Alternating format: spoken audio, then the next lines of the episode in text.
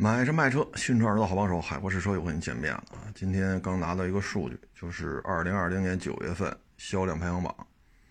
先说说 SUV 吧，啊，这个车型呢，在国内关注度确实比较高啊，看上去比较高高大大啊，比较威猛。然后这个因为车型这种结构嘛，所以坐姿呢肯定要比轿车高一些啊，离地间隙呢比 MPV 又高一些。所以这车呢，这些年来吧，就一直就这么聊嘛，得 SUV 得天下。那这个排行榜呢，第一名，咱就不分新能源不新能源了啊，就火在一块说吧。第一名 Model Y 四万六，第二名 Plus DM-i，这也算新能源啊，三万九千九。第三名长安 CS75 Plus 一万六，第四名元 Plus 一万六。第五名，这才是哈弗 H 六，只卖了一万六啊！所以通过这也能看出来啊，前五名里边，长城的这种销量下滑是非常明显的。过去哈弗 H 六一年能卖个几十万辆啊，二三十万辆是没问题啊。但是现在看呢，这哈弗 H 六一万六啊，一万六。从今年数据看吧，除了一月份。能卖到了三万三，啊，剩下的月份呢，基本就是一万一万多台，啊，一万多台。嗯，七月份吧，七月份算是擦了个边儿，两万多一点啊，六七月份吧，算是过了两万，剩一直就是一万多。所以今年这个整个这表现吧，就长城而言啊。你说坦克三百这没现车啊，但是坦克三百的量，往高了说一个月也就七千七千台八千台啊，啊，你努足了劲也就这么多，但是走量的还是哈弗 H 六啊，它应该是三万台四万台啊，应该是这个量，但是现在看呢做不到，主要原因是什么呢？竞品车型啊，不再是烧油的车了。你像这个 Model Y，你像是宋 Plus DM-i，啊，你看这些车，你说 你怎么算呀？这个这都不是纯烧油的了呀，对不对？你包括这元 Plus，这元 Plus，它它这也也有新能源版本啊，所以你看前五名里边。真是说靠油车打天下的，只有排在第三的长安 CS75 Plus，啊，其实销量差距并不大，长安卖了一万六千八，哈弗 H 六卖了一万六千四，这是第三名和第五名，第四名是元 Plus 一万六千七，所以彼此差距很小，啊，但是呢，你能看出这趋势来，前五名里边只有长安 CS75 和哈弗 H 六还是以烧油的为主。啊，Model Y、宋 Plus、DM-i、元 Plus 这些呢，它并不是说都是靠烧油的跟这儿说事儿，啊，这对于长城来讲呢，就说明一个问题，就是新能源对于长城来讲现在是一短板，啊，哈弗 H 六一旦出现了一些闪失，啊，那长城今年的业绩就不太好说了，就像轩逸。轩逸要是有个闪失，说一个月就卖一万五了，那搁很那搁别的厂家一月一万五，好家伙，这这发了这个发大财了啊！这得发奖金啊，月度奖、季度奖、年度奖。但是对于轩逸来讲，一个月卖一万五，那东风日产就要出事儿啊。哈弗 H 六也是，你说单车利润高吗？也谈不上啊，指导价九万零九百，封顶十五万一。这个客单价不算高，啊，因为大顶配的哈弗 H 六基本上没人要，啊，基本上就是十二三万包牌，这就是它客单价。单车利润并不高，但是对于维护长城的江湖地位，哈弗 H 六是非常重要的。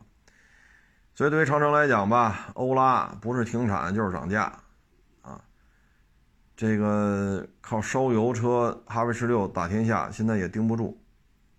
啊，所以现在你说坦克三百确实比较紧俏，但这个量拉不上去啊。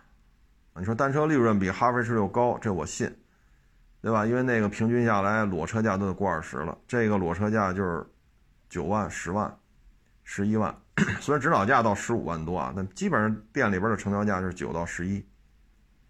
啊，裸车啊，我说的就是裸车，店里边还有点优惠啊，所以这最低配九万，不是九万的价啊，但我们就不说具体优优惠多少了。但是总体看，单车利润，坦克三百确实高，但是坦克三百的量不够啊。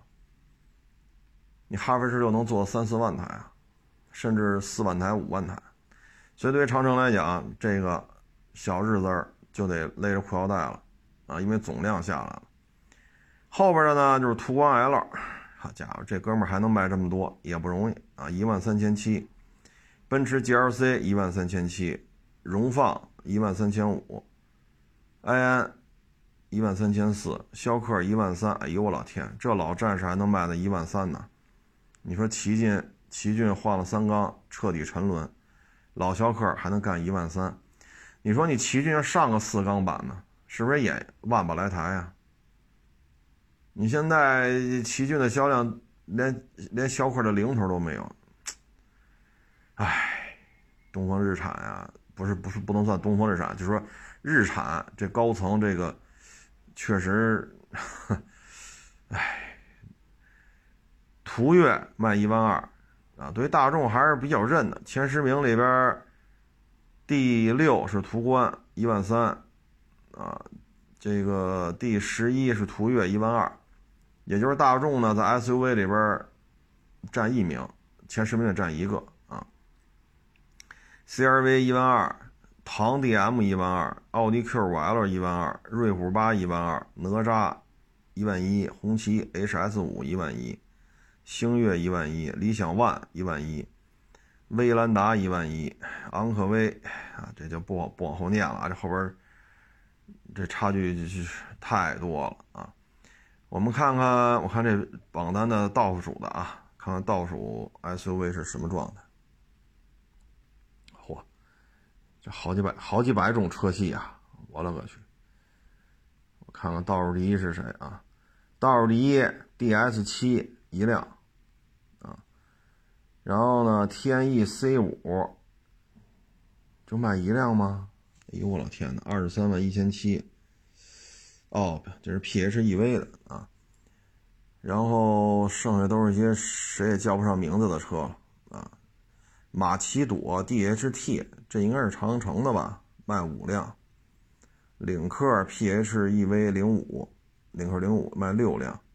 现代 i 叉二五八辆，标致四零零八 PHEV 八辆。哎呦我老天呐！哎呀，这这这。这后边的反正念了您就别买了啊！月销几辆的，你买它干什么呀？摩卡卖了二十七辆，马奇朵 DHT PHEV 二十七辆。哎呦我老天！你就看这个，你就能看出来，长城花了这么多钱，请了这么多自媒体来吹，开模具，对吧？上新车型，你看这几个车，马奇朵 DHT PHEV 二十七辆，摩卡二十七辆，后边马奇朵 DHT 五辆。这都仨了，这仨加一块不到五十辆，你说这成本怎么办？啊，这一拿铁，拿铁 DHT，二十六辆啊，这超五十辆了啊，这这回超五十辆所以咱们这个长城新能源呀，成本花的钱真不少，卖的真是，真是挺一般的，啊，真是挺一般的，哎。所以，对于长城的未来呢，我觉得二零年吧，长城的大当家的就说嘛，要活下去。当时咱也理解不了呢，说你这 H H 六卖这么火，是不是？坦克三百卖这么火，当时还没卖呢吧？啊，炒的乌泱乌泱的。你怎么会说这话呢？作秀吧？那现在一看，还真不是作秀。啊，他当时就咱们的层次境界不一样。咱没看到这个这么高的这个视野啊，人家站在这个位置上看得高，看得远啊，所以长城当时大当家的说要活下去，现在看是是这个事儿啊，是这个意思。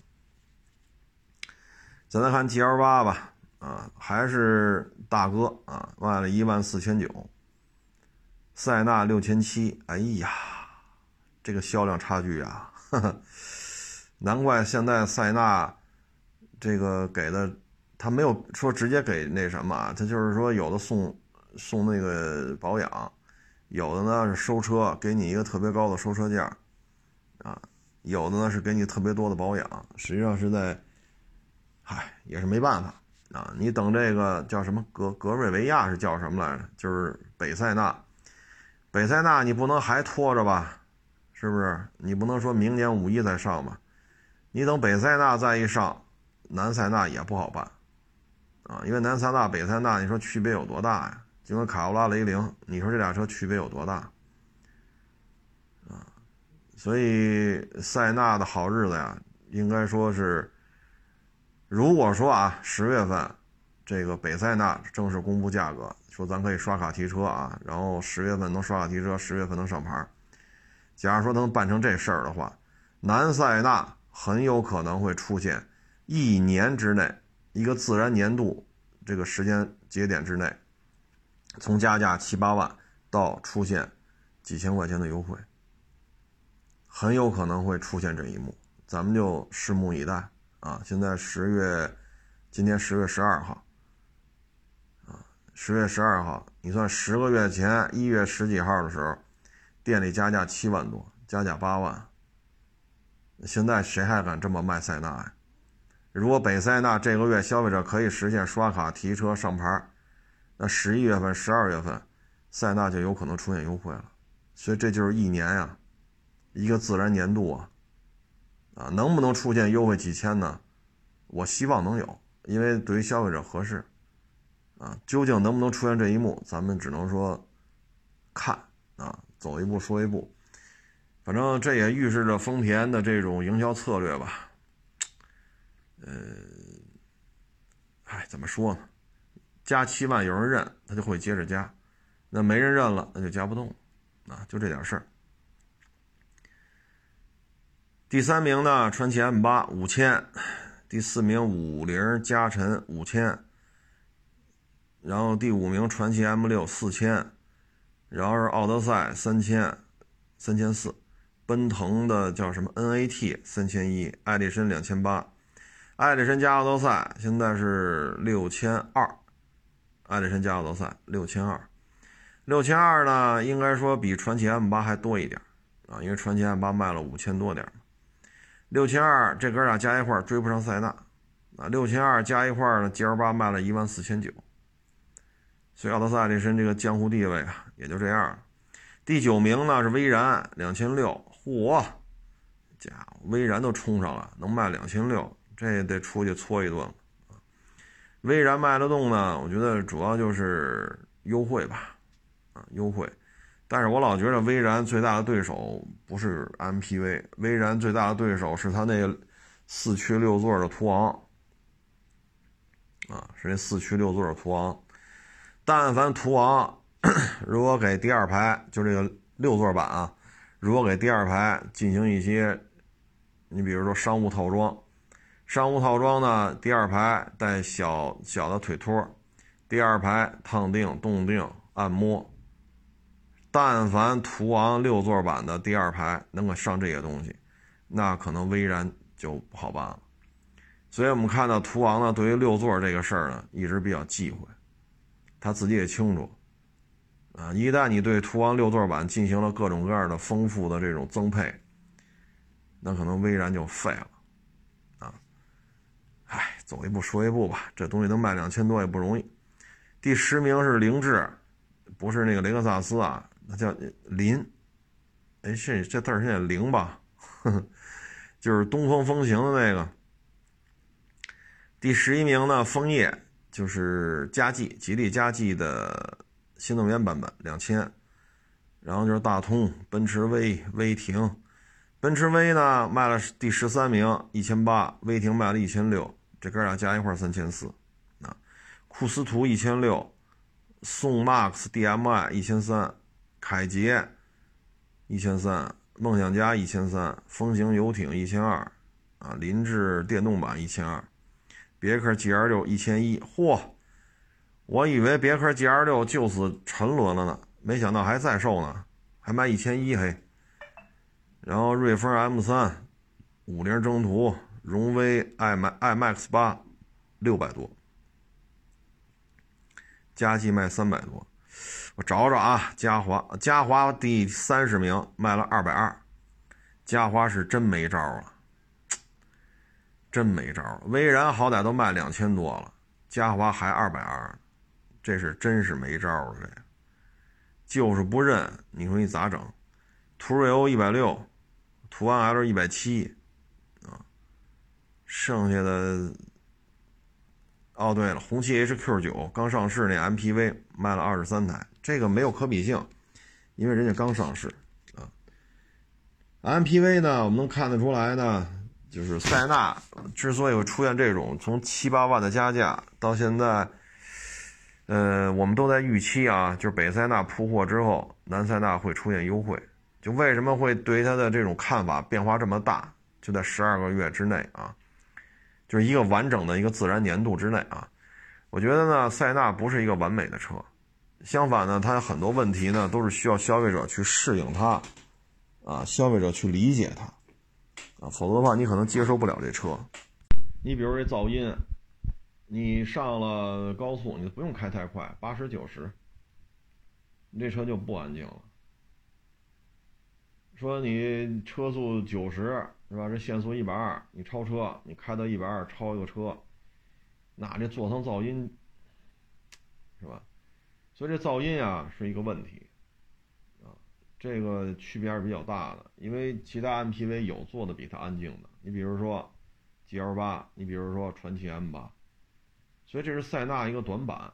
还有就是高速的动力，它在高速上，比如说我现在车速九十。我加速到一百一，因为高速限速一百二嘛，我这都在合法范围之内。九十加速到一百一，九十加速到一百二，你会发现这个动力啊，掉头发啊！你这个开的过程中你会掉头发。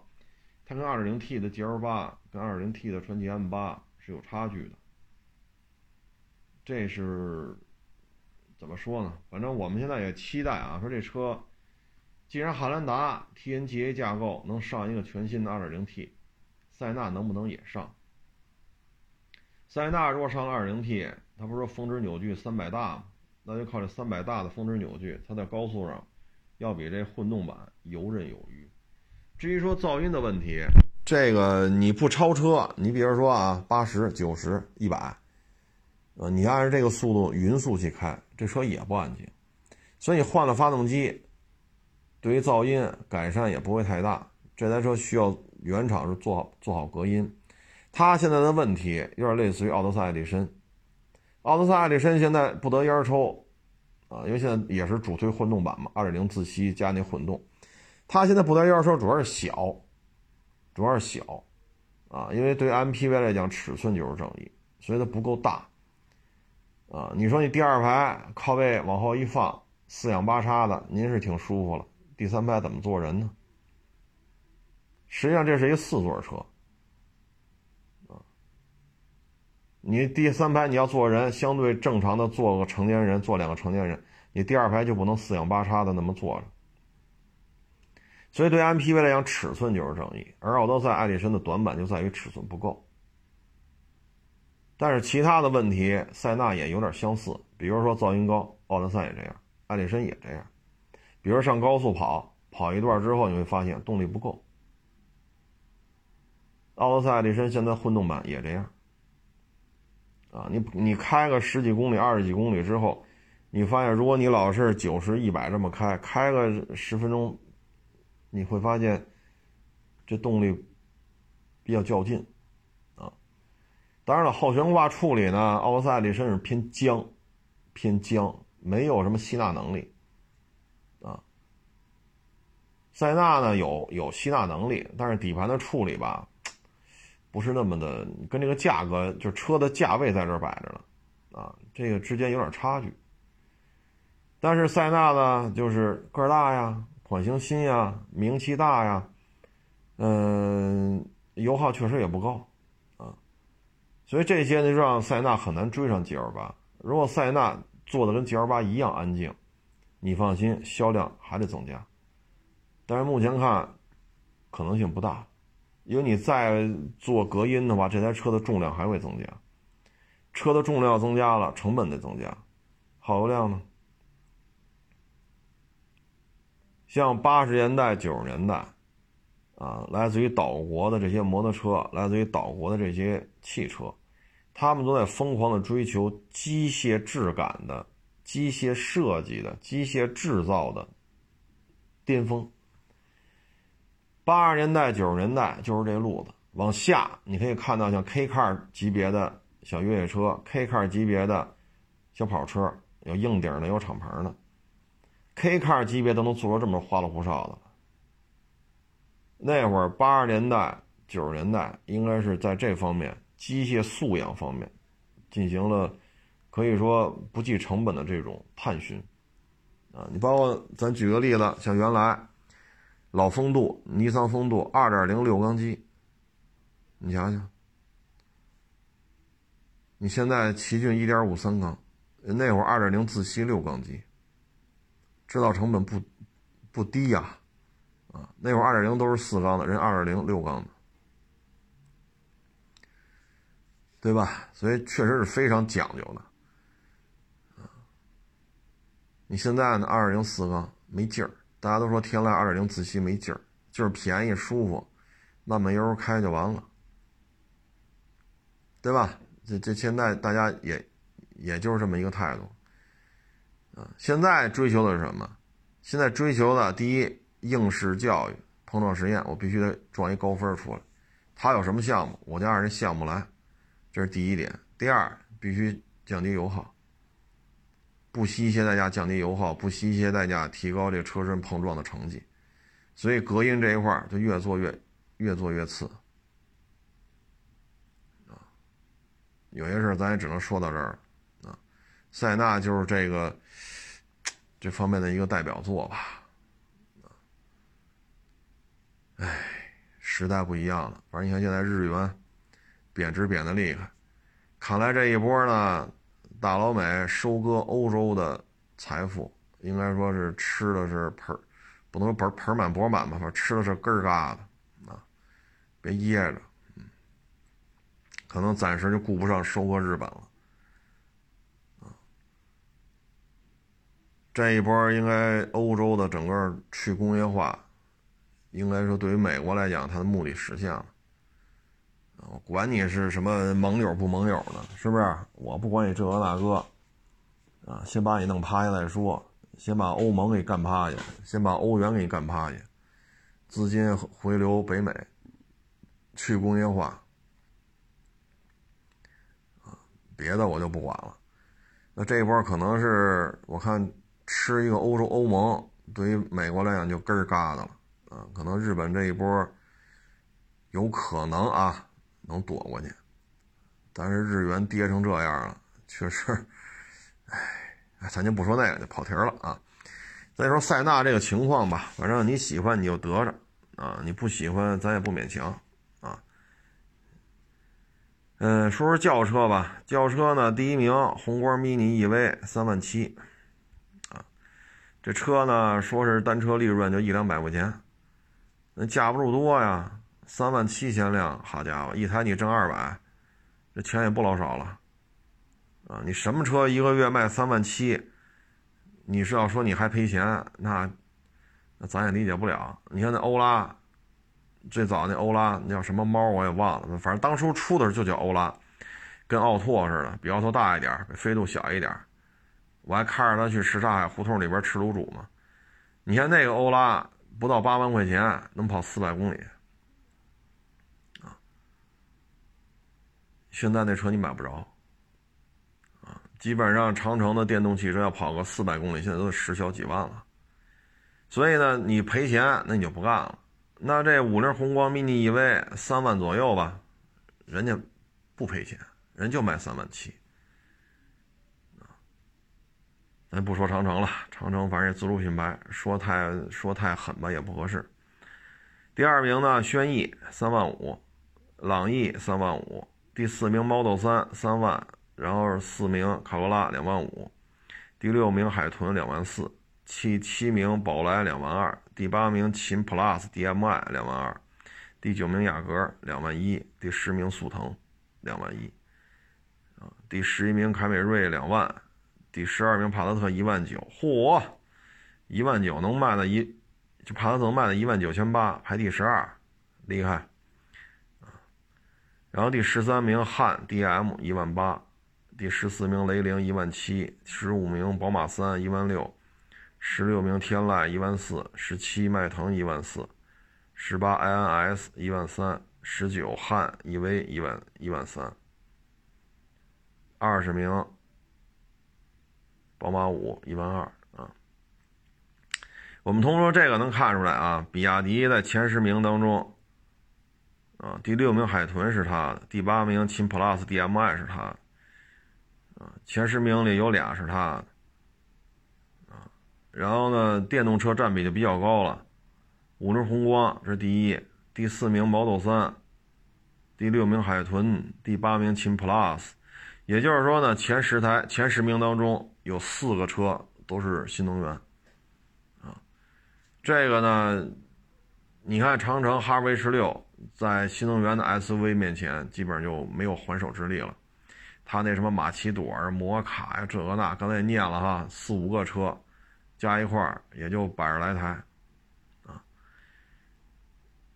所以这里边的像轩逸、朗逸啊，这都是三万多的。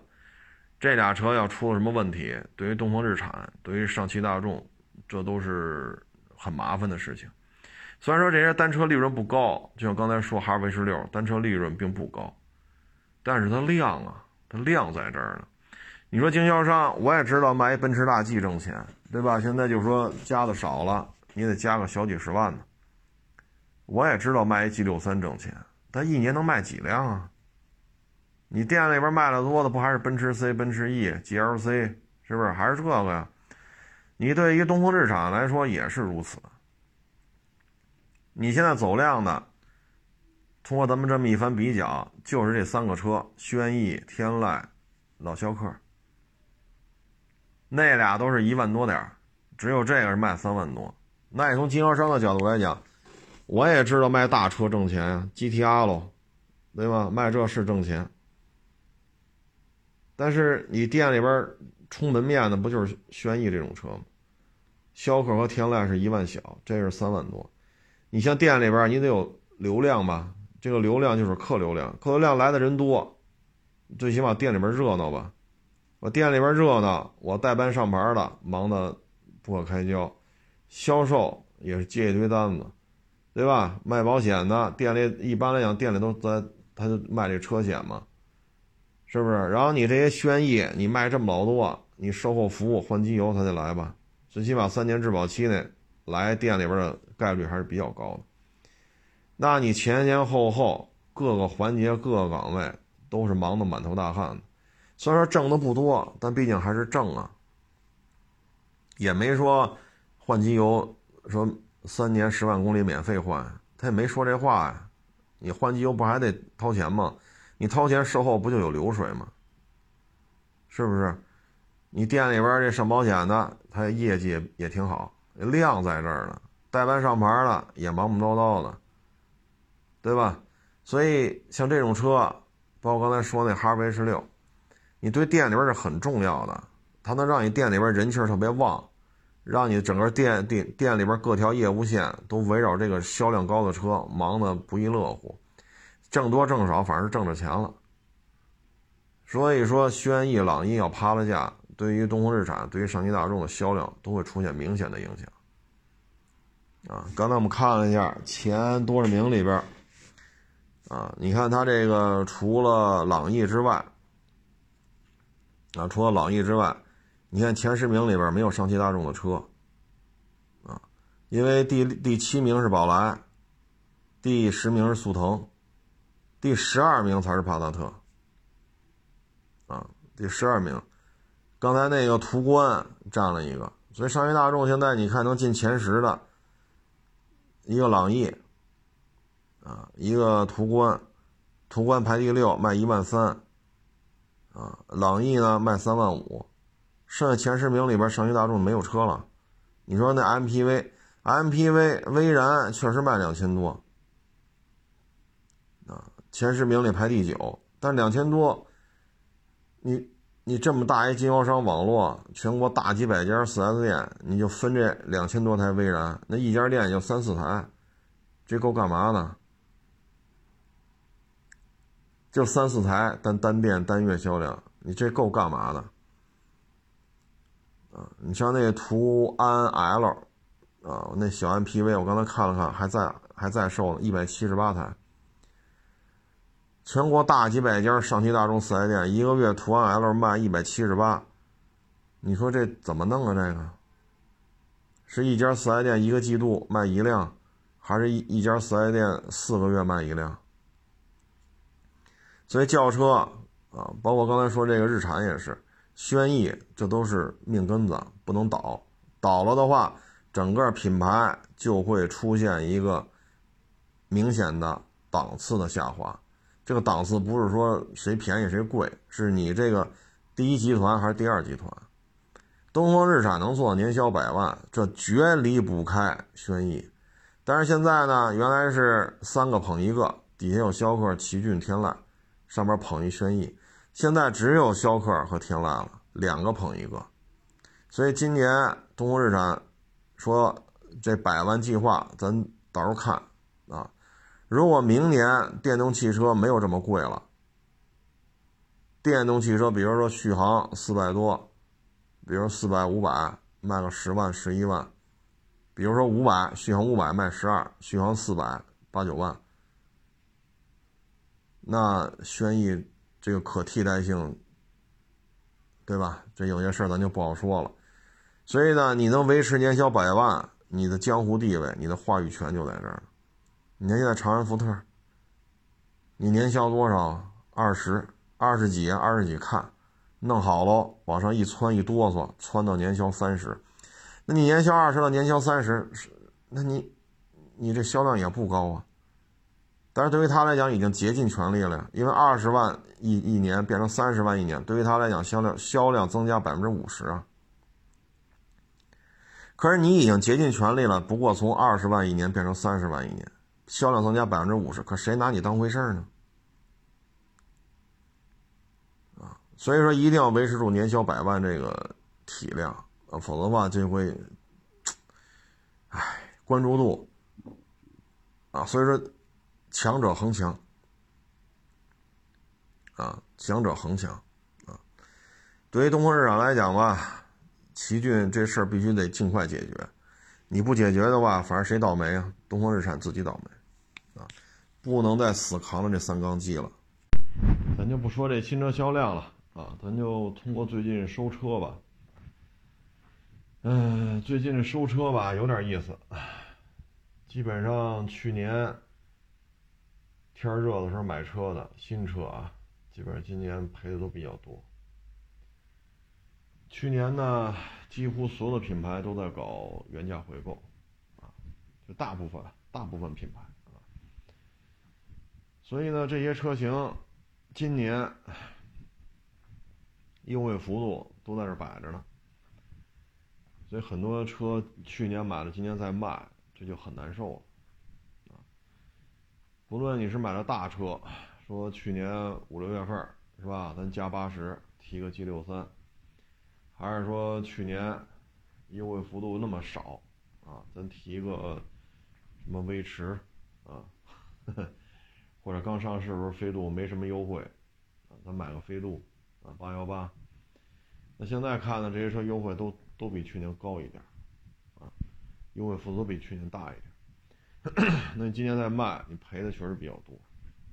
小车还无所谓，对吧？你可能去年啊，新车八幺八，你可能七万九千五，你提的一个飞度八幺八的裸车。那今年呢，这车可能七万六、七万七了，然后购置税又减半了，所以你今年再卖，你可能车价赔个两三千，然后购置税赔个小几千，加一块儿，可能这台车得多赔。多赔好几千，啊，就车价占比而言，确实不低了，但是几千块钱吧，大家还都承受得住啊。大车赔的就没法看了啊，所以去年着急麻花的，是吧？越涨越买，越买越涨，越给不了两把钥匙，越得去买去。那今年这优惠幅度一放大，啊，所以去年买新车的吧，尤其是现在，啊，相对。就是能占上购置税减半的这个优惠的啊，能占上这个优惠的车，今年再卖，唉，所以有些时候吧，这就是一个轮回，啊，这就是一个轮回。要不玩的那么过呢，可能大家不会去买，啊，所以去年卖的都合适，因为原价回购嘛，哪怕你是个一八的、一七的，你去年什么车价都高，你。就就着那个热乎劲儿，你卖也能多卖点。啊，今年你再卖，就差多了，啊，所以二零二一年上牌的新车，呵呵，哎，不太乐观，啊，不太乐观，包括那些大车，啊，都都都都是这样，凌志五七零，对吧？陆巡啊。至于说什么卖二手迈巴赫呀，二手 G 六三，哎，都是如此，啊，都是如此。唉，所以今年吧，对于这些在用车车主来讲呢，如果今年要换钱儿，或者说卖了买新车啊置换，今年就要承受比较大的经济损失。对于二手车行来讲吧，去年收的车今年被卖出去的太多了，啊，卖出去赔钱的也太多了，啊，这有什么说什么。这就是现状，啊，正好还看了一个一个数据分析嘛。今年北京 做二手车的亏损率之高，啊，应该说是有记录以来 巅峰。有记录以来，北京做二手车的亏损面积、亏损额度之高，今年应该是 number one。今年的北京，就从去年吧，去年到现在这十二个月，啊，从去年十月份到今年十月份，这十二个月期间，啊，尤其是你像去年还有囤九幺幺的，啊，九幺幺什么各种版本啊，囤 G 六三的，啊，囤陆巡的，囤这个普拉多的，啊，囤什么迈巴赫的，啊，你看吧，啊，反正去年囤这个的。今年日子都不好过，啊，所以这事儿就是，唉，随缘吧，啊，真是随缘，啊，反正在此也奉劝各位，不要再试图说，说找爹妈要点钱投资干二手车，千万别这么想。你要非喜欢，你找地儿应聘，对吧？你说咱要能干验车的活儿，咱验车去。咱干不了，咱卖卖车去，能做销售吗？那你就卖车去。啊，说是是收车不不会验，卖车也，咱嘴笨，那就打打杂儿啊。大车行需要打杂儿的吗？管管手续，弄弄个钥匙，过个户，是吧？跟人家学习学习，有个十天半个月的就能盯着。你干点这也行啊，好歹给你开几千块钱呀。这跟你找爹妈要钱去，这完全是两个性质，一个是出，一个是进的，所以千万不要再往二手车行里投钱了，啊，去年，二零年，去年二一年啊，给大车行投钱的，说今年本金能拿回来啊，不折的本金的，已经是阿弥陀佛了，还拿利润，好家伙，我就不再举这些例子了，伤和气，咱点到为止。对吧？毕竟低头不见抬头见，都是一个圈子。但是反正我就劝各位一句，别再往里投钱了。明年大的车行因为资金链崩，会出现一些波动。这事儿明年少不了。就我所了解的，这到明年可能扎堆儿啊，这个那个的，比如说库嚓这一个月，好几个股东跟你上法院，法院见吧。那你这买卖怎么做呀？对吗？唉，说有的大车行一个月二十起诉讼，三十起诉讼，这您不赔钱呐？消费者给你买完车了，法院见全是你赢，消费者全败诉，不可能吧？这个是不是就往外掏钱吧？然后股东呢拿不着利润，本金又拿不回来，法院见。所以各位不要再往这个车行里投钱了，啊，你没这两下子，你可别这么弄。尤其是自己啥也不懂，脑子一热，说干个二手车行，啊，或者干个摩托车行，一定要慎重。北京对于政策的，可以说楼也好，车也好，政策的这种管控是非常明显的，而且政策不是咱说的算。我之前举过这例子，皮卡。我们身边就有嘛，一个月卖一百五十台，挣钱，绝对挣钱。你就卖面的，一个月卖一百五十辆，你也挣钱了，就别说皮卡了，皮卡单价比面的高一点，那又怎样？那又怎样？上个月一百五，这个月三辆，下个月一辆，你不死谁死？